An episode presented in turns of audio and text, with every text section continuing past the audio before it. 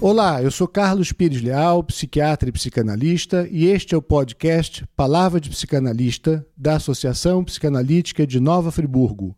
Esse é um espaço para conversar com você sobre temas do cotidiano, a arte e a cultura, a partir de um olhar psicanalítico.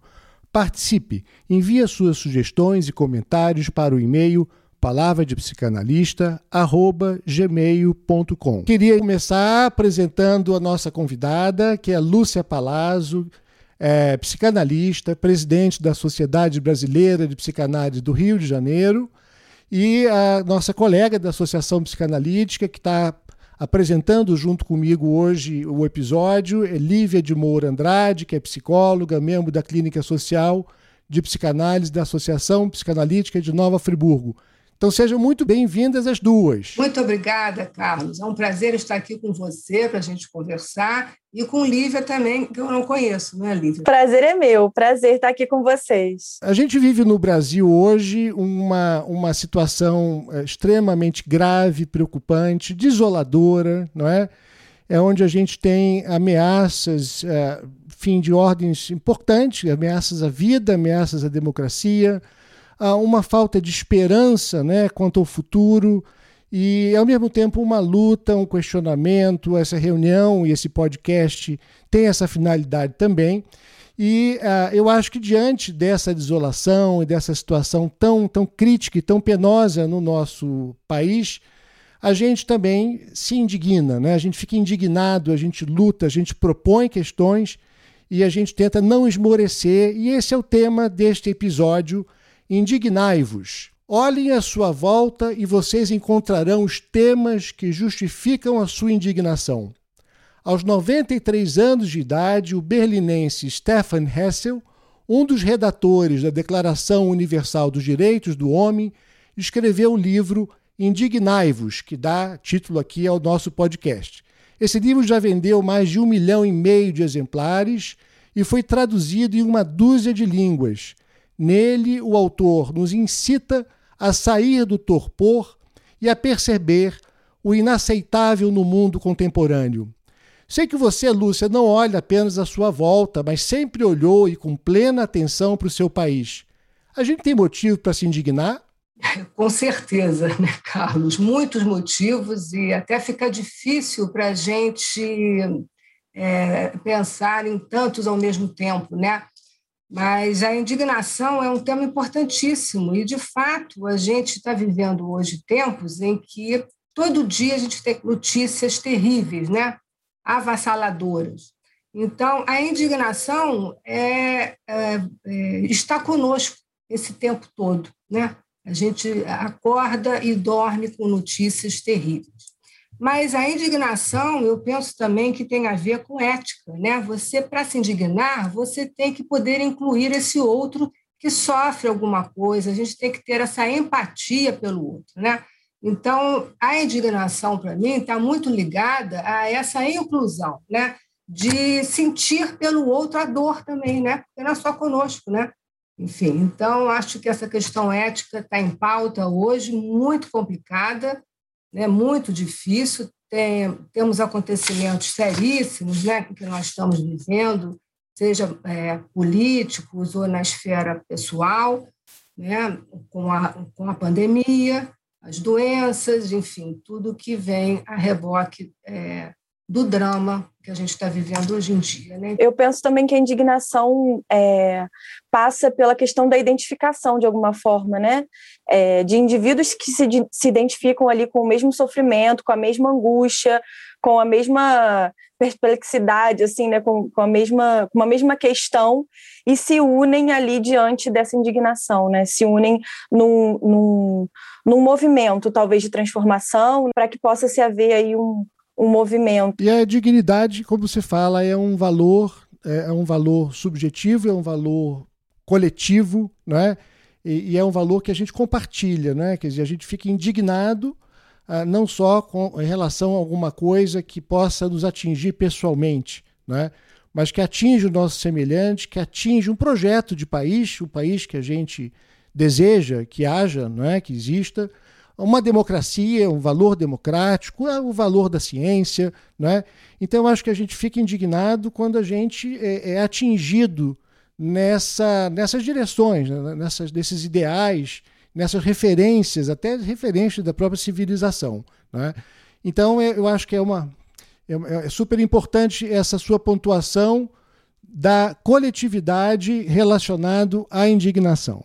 É, Lívia, acho que é tão importante isso que você está falando, porque é um sujeito, né? porque não são indivíduos, né? cada um por si. Né? A gente precisa ter esses laços para entender que, a, que sozinho ninguém faz nada, não é verdade? E a gente vive tempos em que as pessoas estão, eu sou, eu faço, para mim, eu sou a lei, é uma terra sem lei, né, praticamente. Né? Então, o que a gente precisa é também voltar a esse, a esse patamar né, de civilização em que fique importante o nós, né, para nós e por que nós. Né? Isso é que é importante. Né?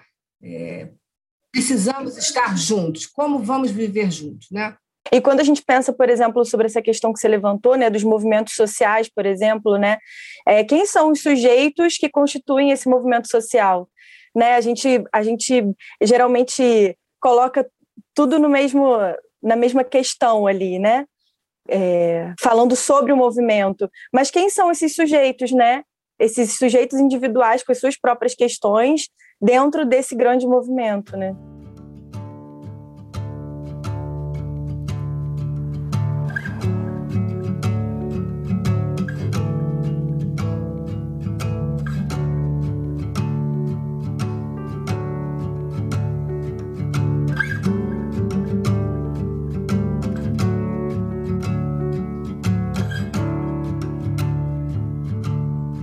Eu queria aproveitar essa, essa, essa deixa, Lúcia, a respeito da indignação e da raiva, né, e fazer uma correlação entre as duas coisas, porque a raiva ela pode estar contida na indignação, mas uma indignação que tem a possibilidade de ser transformadora, ela tem que ir além da raiva.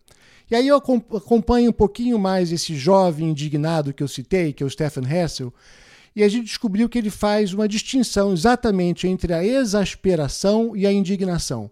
E ele fala que a primeira inclui a fúria e a cólera, e pode estar, estar até na base das ações terroristas, sangrentas, enfim. Já a indignação conduz à luta persistente e ao trabalho, e cimenta a esperança e lhe dá corpo, como ele diz. A psicanálise nos ensina que, através da elaboração, a gente transforma a pura descarga da raiva em pensamento reflexivo e, eventualmente, em ações transformadoras, seja no nível social, seja no nível coletivo. Então, é, eu acho que é importante é, a, a, contribuição da psicanálise, né? e até a gente aqui está falando como psicanalista, ah, não só para psicanalistas, mas o nosso público aqui que ouve o nosso podcast é um público geral, né? Mas acho que a psicanálise tem essa, entre outras, essa contribuição da gente compreender não é, que a, a indignação é, a, implica a indignação, quer dizer, que tenha uma, uma, uma, uma pretensão transformadora, não é? ela precisa é, dar conta de é, é, filtrar essa raiva, não é? Quer dizer, para a gente, estando indignado, não despeje apenas a nossa indignação como uma emoção raivosa, mas que a gente possa, dentro da gente, não é, fazer o que a psicanálise chama de elaboração, para que a possibilidade reflexiva seja preservada. Senão a gente também fica, não é? A gente tem visto um pouco isso, a descarga, as pessoas assim da melhor qualidade, é, psicanalistas ou não, né, indignadas com o que está acontecendo. No entanto, as ações, as posturas, etc., são apenas protestos, protestos vazios, ainda que barulhentos, ainda que mais do que válidos, né? Então eu queria conversar um pouquinho com você, Lúcia, e com a Lívia, um pouco sobre isso, quer dizer, sobre essa distinção né, entre a raiva e a indignação que possa eh, transformar, que possa. E a gente só transforma o que a gente compreende, né? O que do que a gente compreende e dá sentido ao que está acontecendo. É, sem dúvida, né? Você está colocando aí toda uma diferença importante, né? Porque a raiva, a ira narcísica, né? aquilo que nos impulsiona a ter uma descarga assim, de ódio, né? geralmente está no terreno desse eu eu posso, eu sou, eu não tenho lei que eu me submeta, né? vamos dizer assim. Então, tem algo muito primário né? e que há uma descarga é, impulsional. Né? É, pulsional. Então, isso né, eu acho que é um contraponto importante, porque tem o outro lado, que é da indignação, que tem a ver com, com o pensamento, né? com o poder esperar, né? com essa capacidade nossa de não ter que descarregar a qualquer preço e de qualquer forma, né? Mas é importante assentar dentro da gente, né, o que se passa. Né? Então a gente está vendo que hoje a gente vive todo um excesso, uma desmedida, né, uma coisa do gozo, né, nessa coisa do que eu posso, eu, eu sou a lei e descarregar imediatamente, né? Então acho que é um contraponto importantíssimo, né? São polos opostos, ou, tal, ou melhor dizendo, até é, existe um limite também tênue nisso, né, de você passar da ira para, para a indignação, no sentido de força motriz, né, de algo que te leva a, a ter alguma ação que mude esse discurso né, de ódio, né, que possa barrar isso. Então, acho que é muito importante a gente pensar que hoje em dia né, estamos vivendo uma, uma política de morte, uma prática de guerra nesse sentido. Por exemplo, né, não ter vacina para todo mundo, né, que é um absurdo isso. Né? Nós estamos é, vivendo que tem é, que esses acontecimentos é, é que estão levando à morte de mais de 500 mil brasileiros é uma, é uma questão séria, seríssima, né? E a gente tem que se indignar com isso, né? Por que, que não há uma política de vida? O que, que se passa, né? Que há todo um excesso de práticas e de discursos e de falas né, que levam as pessoas a essa estagnação, às vezes, como você falou, mas é porque é muito terrível, né? É a barbárie em ação. Então, ficamos, às vezes, assim, que fazer, né? Inacreditável, nunca pensaríamos em chegar hoje a esse ponto, né? com, a, com todas as instituições abaladas, atingidas e com um projeto de destruição do Estado.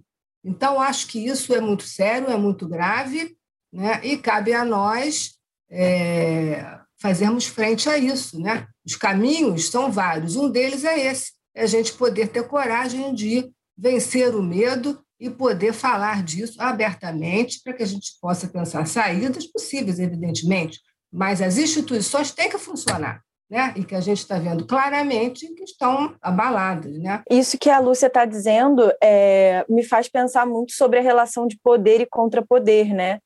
É, eu acredito muito que a indignação vem muito dessa relação do contrapoder, né? da, da, da ação do contrapoder, né? que é você se unir ali para é, discutir, desafiar algum poder que se está sendo imposto, né? Seja um poder político, financeiro, é, cultural, enfim, né? Mas é, de um poder de uma elite é, organizada, né? E o quanto que essa indignação precisa ser aí um, um contrapoder, precisa ser um desafio, né? Uma resposta social a esse a esse poder imposto. Pois é, eu acho que a questão, a gente aí fala da questão da violência da violência de Estado. Eu acho que a Lúcia falou sobre isso, não é? Quer dizer, a violência, quando ela é, é quando ela é personificada na, na, liderança ou numa parte da liderança política, ah, na presidência da, da, própria presidência da República, numa, numa, numa, num segmento uh, do, do, político, no segmento social. Vamos lembrar que a gente vive uma democracia ainda jovem né, e que o, enfim, a liderança política foi alçada a esses, a esses postos pelo voto. É, é verdade que a, a representação uh, vem, vem, sendo corroída, né? quer dizer, o prestígio desse tipo de liderança vem caindo, a gente vê nas pesquisas, ainda bem, né? mas é importante que a gente entenda esse fenômeno também, né? um fenômeno que é brasileiro, com especificidades, mas é, é mundial. Uh, de investir né, essas lideranças carismáticas, totalitaristas, fascistas. Quer dizer, como isso exerce um fascínio, né, uh, como um fascínio salvador, né, um, um, um fascínio que vai é, restituir às pessoas né, situações melhores de vida, sentido para o viver, é, prosperidade né, e proteção, uma proteção como se fosse de um pai forte e autoritário. É, eu estava pensando, então, quer dizer, que a, a do medo, né, o, parte das pessoas não conseguem sequer uh, se indignar porque ficam paralisados, não é? E eu fico pensando, será que o medo e a paralisia não seria assim uma, uma situação anti-indignante, vamos chamar assim, não é? E a disseminação do medo e da intimidação talvez seja exatamente uma estratégia violenta institucionalizada de desestimular a esperança de mudança, é? Eu acho que é preciso que a gente, para formular algum tipo de, de, de, de, postura, de protesto, de palavra, não é? é preciso que a gente tenha minimamente a condição de saber que vai ser ouvido não é? e que não vai ser violentado, que não vai ser perseguido por expressar as nossas opiniões livremente. Então eu fico pensando, queria conversar com vocês sobre isso também, sobre essa situação não é de, de encolhimento, de medo e desesperança que pode impedir que a indignação é, reverbere, né, se expresse e possa se transformar efetivamente em alguma em uma moção transformadora. É, o medo é importante que também aconteça para que a gente possa é, pensar saídas para isso, né? E você falou que é, existe uma paralisia por conta do medo, né? Eu fico pensando que, eu não sei se é uma paralisia, é, eu acho que a gente fica estarrecido, né, sem dúvida nenhuma, né, até porque a pandemia aconteceu, nós estamos há um ano e pouco com isso, e a gente é, é, teve que lidar com angústia de morte, né, um vírus invisível, alguma coisa terrível, né, e, e que teve consequências que a gente está vendo dramáticas, né? de mortes sucessivas e lutos acumulados, né? como a gente está vivendo esses lutos, que também é outro tema importante, né? É, como é, famílias, né? porque a morte, mas são é, filhos sem pais, né? quer dizer, famílias que estão atingidas gravemente. Então, tudo isso né? É, é, paralisa, por um lado, mas é, também a gente precisa de um tempo para pensar, né? Porque como sair disso, né? Porque de fato é real, o vírus está aí. Então a gente está lidando com algo que é, rompe, né? Radicalmente qualquer possibilidade de ação imediata. Então temos que pensar sem dúvida nenhuma. E eu acho que esses últimos meses, né? É, eu penso também que as pessoas estão se articulando, né? tem muitos movimentos que estão acontecendo em várias frentes, em, em várias profissões. Acho que é, eu tenho visto, pelo menos, eu não sei, né, Carlos, se você está sentindo assim, mas na nossa área, né, muitos psicanalistas é, estão trabalhando na linha de frente, nas comunidades, e enfim, então acho que há um movimento importante que pode dar, ainda não ter crescido tanto, mas as suas bases estão fincadas. Nós vimos ontem, por exemplo, uma cena que para mim é estarrecedora até hoje, quando um líder máximo pega uma criança e tira a máscara.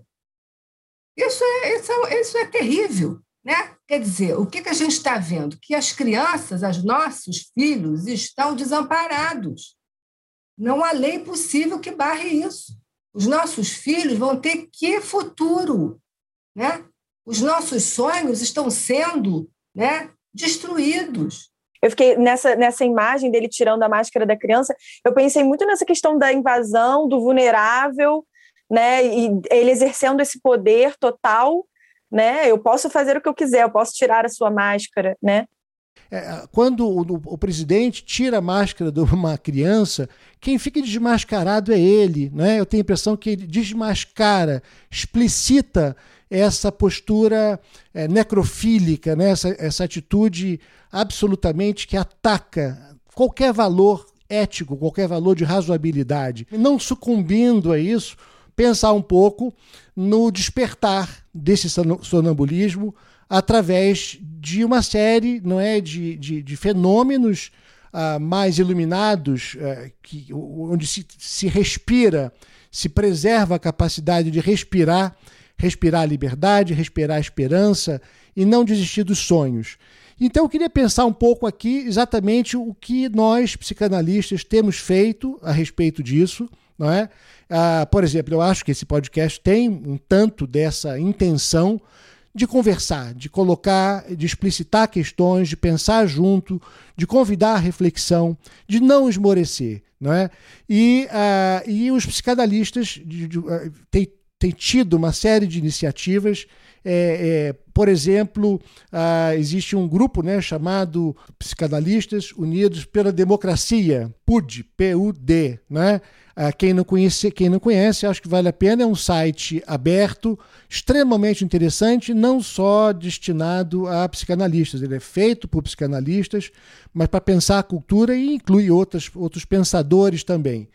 Ah, e instituições também, né, Lúcia? Você assumiu a presidência da Sociedade Brasileira de Psicanálise do Rio de Janeiro no final de 2020 e desde a primeira hora na companhia do conselho diretor, do qual tenho muita honra de fazer parte na direção do Departamento de Difusão da Psicanálise, você se posicionou claro e firmemente em favor da preservação da democracia, contra a violência do Estado, pela inclusão de amplos setores sociais excluídos e marginalizados, como os pretos, os pobres, os migrantes e as minorias de uma maneira geral. Eu queria que você falasse um pouquinho, Lúcia, ah, sobre as iniciativas e projetos dessa, da nossa atual diretoria que estão sendo implantados, estão sendo uh, pioneiros em alguns projetos que estão sendo desenvolvidos, inclusive dando acesso para formação psicanalítica a pessoas que historicamente sempre foram alijados, não, não podiam nem imaginar que poderiam ter acesso à formação de psicanalista, como psicanalista, num, num padrão é, científico, ético, é, de boa qualidade. E outros projetos que a nossa sociedade, a Sociedade Brasileira de Psicanálise do Rio de Janeiro, tem, tem tomado. Eu queria que você falasse um pouquinho, Lúcia, desses projetos principais e de como é que isso fala nesse, nesse não esmorecimento e nessa indignação produtiva esperançosa de alguma maneira. É, Carlos, é uma honra também para mim né, contar com todos vocês e você, especialmente, né, com a gente na, na diretoria e que você coordena um fórum de violência e cultura, né, que é um espaço novo também nosso, que você está coordenando super bem, trazendo nomes de fora, né, outros, outros saberes, essa troca tão fundamental né, para a gente sair desse narcisismo mortífero, né, vamos dizer assim, esse diálogo importante com os outros, os outros saberes. Então, a sociedade, há muitos anos, já vem trabalhando com projetos, vários projetos, e com a preocupação dessa responsabilidade social. Né? Então, isso é, isso é é muito importante para nós, a gente valoriza muito isso. É, muitos colegas, muitos membros trabalham com projetos importantes, o Travessia, enfim, o Propis, né, que é essa interface social, e nós temos o Estamos Ouvindo também, que foi criado recentemente com, com a pandemia, né, pelo fluxo enorme de demanda né, é, que tem acontecido né, pelo sofrimento psíquico, né? que também é muito importante isso. Né? A gente não tem uma política é, firme sobre a saúde mental. Então, nós temos esse compromisso também, né? E que esse projeto, estamos ouvindo, cresce a cada dia. Então, vocês vejam como o sofrimento psíquico, né? emocional, enfim, tudo que tem acontecido, tem tido consequências muito sérias e muito graves. Né? Então, esse projeto também é, que a gente abriu agora, recentemente, né? vamos dizer assim, faz parte de todo um, um projeto mais amplo de gestão né? Que a gente tem dado é, continuidade. Outro projeto da maior importância que a sociedade tem implantado é um projeto racial social de acesso ampliado à formação psicanalítica no Instituto de Formação para Negros, Indígenas e Refugiados. Em agosto, agora, nós iniciaremos a primeira turma com o ingresso de candidatos pretos e bolsistas por conta da nossa preocupação em fortalecer a ação afirmativa de recepção dessas pessoas. É um resgate histórico importante, tendo em vista a nossa herança escravagista. E eu acho, sabe, Carlos, também que esse diálogo, esse debate, tudo isso a cada dia aumenta mais, né? Então esse torpor, vamos dizer assim, inicial, né, vamos dizer assim, eu acho que essa situação está se dissipando, né? E principalmente nós aqui da brasileira, né, nós estamos nós temos o compromisso com Eros, né, com a vida, né, e não com Tânatos, morte. Então é muito importante que as instituições, né, possam falar, estar ativas, vivas, e isso a gente passa de uma forma acho que muito forte, né? Estamos vivos, estamos aqui, contem conosco. Eu acho que essa é a mensagem mais importante que é, eu poderia passar aqui agora, nesse momento, já que as instituições estão tão abaladas e, e, é, e, e nós queremos dizer isso para vocês, né?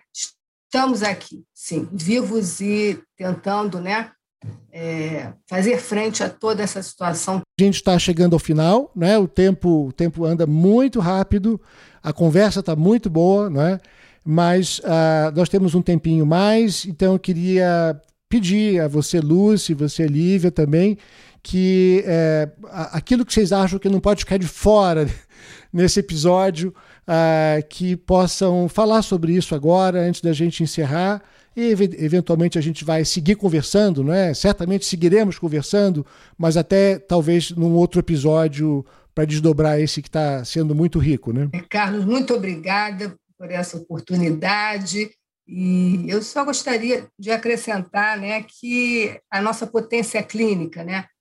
A psicanálise tem uma potência clínica e coletiva também, social né, nesse sentido política, e que é importante que a gente tenha consciência disso para seguir em frente. Sem dúvida nenhuma, tenho essa esperança e a gente luta por isso, apesar de todas as adversidades e tudo que a gente está vivendo. Né? E não podemos ficar como um mundo de mortos-vivos. Né? Nesse sentido, o Eros está aí, a gente está é, lutando é, e vamos firmar esse, essa posição nesse sentido. Né? A sociedade está viva, a sociedade brasileira né, tem esse compromisso e tem muita gente lutando por isso. Muito obrigada, Carlos Lívia. Foi um prazer estar aqui com você também, te conhecer e saber desses projetos lá em Friburgo. Né? Um abraço a todos. Foi um prazer estar aqui com vocês, Carlos e Lúcia. Foi um prazer, uma honra estar com vocês aqui debatendo sobre temas tão importantes.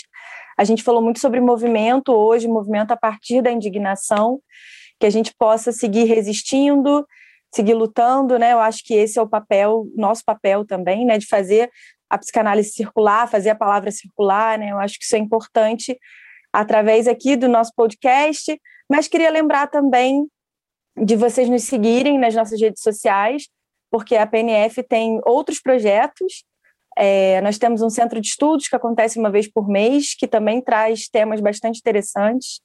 Então, nos sigam por lá, no Instagram, no Facebook, no nosso site, Associação Psicanalítica de Nova Friburgo, né? A PNF.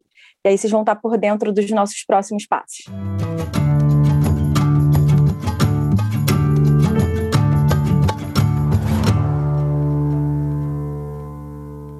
Estamos encerrando esta edição do podcast Palavra de Psicanalista, lembrando que você pode e deve participar através do e-mail palavradepsicanalista@gmail.com. Visite também o site da Associação Psicanalítica de Nova Friburgo, www.apnf.com.br. Eu quero lembrar que nos créditos de cada episódio você encontrará as referências dos artigos citados nas edições. Se você gostou desse podcast, compartilhe com seus amigos. Ele está disponível nas principais plataformas.